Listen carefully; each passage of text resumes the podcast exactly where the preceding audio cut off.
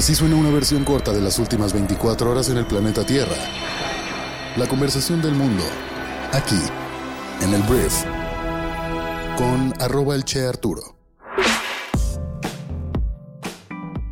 Muy buenos días, bienvenidos a esto que es el Brief.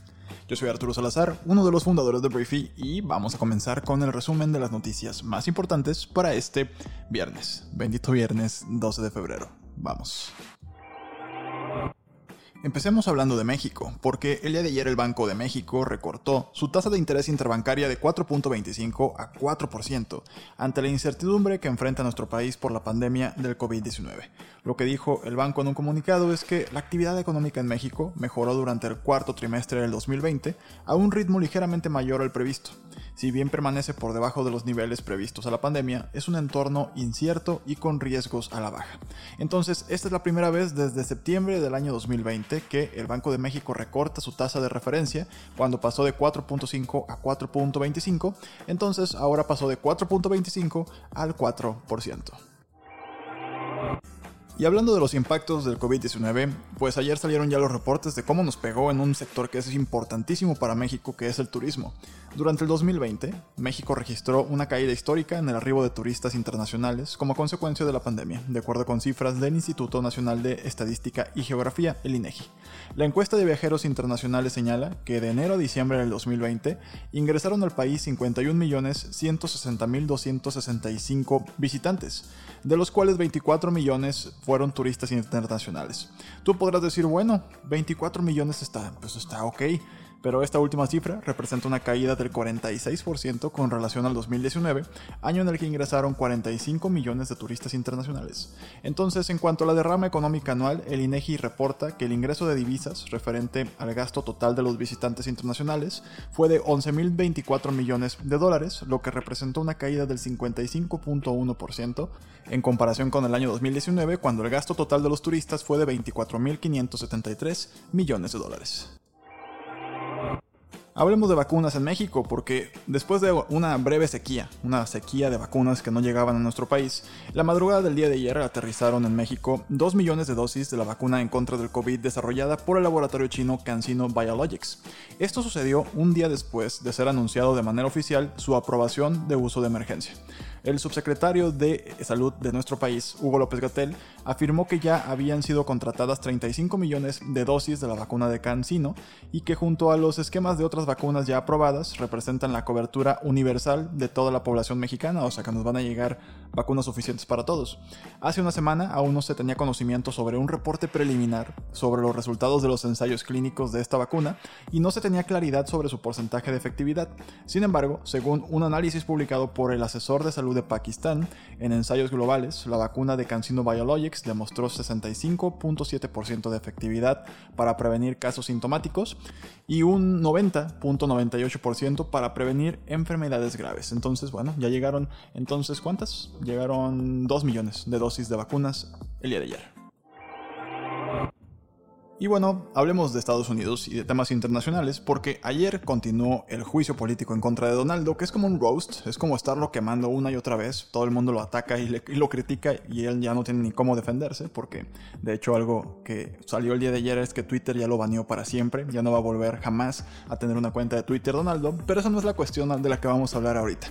Los fiscales de la Cámara de Representantes el día de ayer concluyeron su caso para condenar a Donaldo, el expresidente más naranja del mundo, en su juicio político en el Senado, diciendo que han demostrado que el expresidente es culpable de incitar a una insurrección cuando una multitud de sus partidarios irrumpió en el Capitolio de Estados Unidos el 6 de enero para detener el traslado pacífico del poder. Entonces, lo que dijo, o bueno, lo que dijo Jamie Raskin, el gerente principal del juicio político, en los argumentos finales de los demócratas, es que debemos ejercitar nuestro sentido común sobre lo que sucedió. No nos dejemos atrapar por muchas teorías extravagantes de los abogados aquí. Ejerciten su sentido común sobre lo que acaba de ocurrir en nuestro país y dijo que si no condenan a Donaldo, esto podría volver a pasar. Los nueve gerentes de la Cámara Baja que presentaron las acusaciones contra el expresidente argumenta que él traicionó su juramento al incitar a sus seguidores a asaltar el Capitolio y los abogados de Donaldo responden que él no presionó a sus partidarios a la violencia y simplemente ejerció sus derechos de la primera enmienda. Entonces veremos qué sigue el hoy con el juicio político de Donaldo. Hablemos de Joe Biden, porque el presidente de Estados Unidos el día de ayer anunció que va a dejar sin efecto el plan de emergencia activado por Donaldo para financiar la construcción del muro en la frontera con México. Con esto se echa para atrás el plan de Trump para tener dinero y construir este muro. Al final no lo pagó México, no lo pagó nadie más que los impuestos norteamericanos de este muro y ni siquiera lo terminaron. Pero bueno, ya no se va a seguir financiando. A través de una carta dirigida a Nancy Pelosi, que es la presidenta de la Cámara de Representantes, el mandatario declaró que detendría el desvío de dólares de los contribuyentes estadounidenses para financiar su construcción. Entonces, este plan, este plan fue emitido por el expresidente, dije plan, el plan fue emitido por el expresidente Trump para frenar la migración irregular hacia Estados Unidos, porque Donaldo traía esta cruzada en contra de los bad hombres, violadores y traficantes de drogas que provenían desde México. Lo recordarás. Hablemos de montañismo, algo de lo que casi nunca hablamos, pero esta noticia está chistosa. Nepal prohibió a tres escaladores indios de subir al Everest, de acercarse a la montaña, debido a que fueron acusados de fingir haber hecho cumbre, es decir, haber trepado, haber escalado el Everest. Estos tres escaladores indios fueron acusados de afirmar falsamente haber escalado el monte Everest en 2016 y ya fueron prohibidos por Nepal de hacer montañismo en el país durante seis años. El supuesto ascenso, falso, salió a la luz después de que uno de los tres, Narender Singh Yadav, de 26 años, fuera nombrado como posible receptor del Premio Nacional de Aventura Tenzing Norgay tras lo cual, otros montañistas indios alegaron que las imágenes de la cumbre habían sido falsificadas, se comprobó y ahora no podrán subir el monte Everest en seis años. Hablemos de negocios. Vamos a hablar de Microsoft y de Volkswagen porque el fabricante alemán de automóviles y el gigante estadounidense de software anunciaron este jueves que se van a asociar para desarrollar un programa informático de conducción autónoma y conectada, ampliando así su colaboración en este ámbito que inició en el año 2018. A través de esta asociación, Volkswagen quiere conseguir un desarrollo más rápido de servicios de movilidad seguros y cómodos. No se han revelado las condiciones financieras ni la duración de este nuevo contrato. Volkswagen y Microsoft cooperan, como ya lo dije, desde el 2018 para crear una plataforma desmaterializada para el intercambio de datos entre vehículos conectados. Entonces, ojo con esto. O sea, no están enfocándose en construir autos. Ellos igual y sí lo van a hacer, pero se están enfocando en construir la plataforma donde los datos de todos los vehículos que tal vez en algún momento estemos conectados a internet ya todos los carros del mundo, donde va a vivir toda esa información. Eso es una mina de oro y Volkswagen y Microsoft ya están trabajando en la plataforma.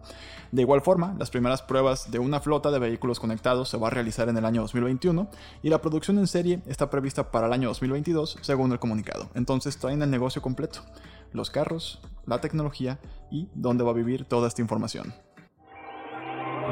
Hablemos de HBO, porque HBO Max, que es la plataforma de streaming de HBO, va a llegar a Latinoamérica en junio, incluyendo series y películas de DC, HBO y Warner.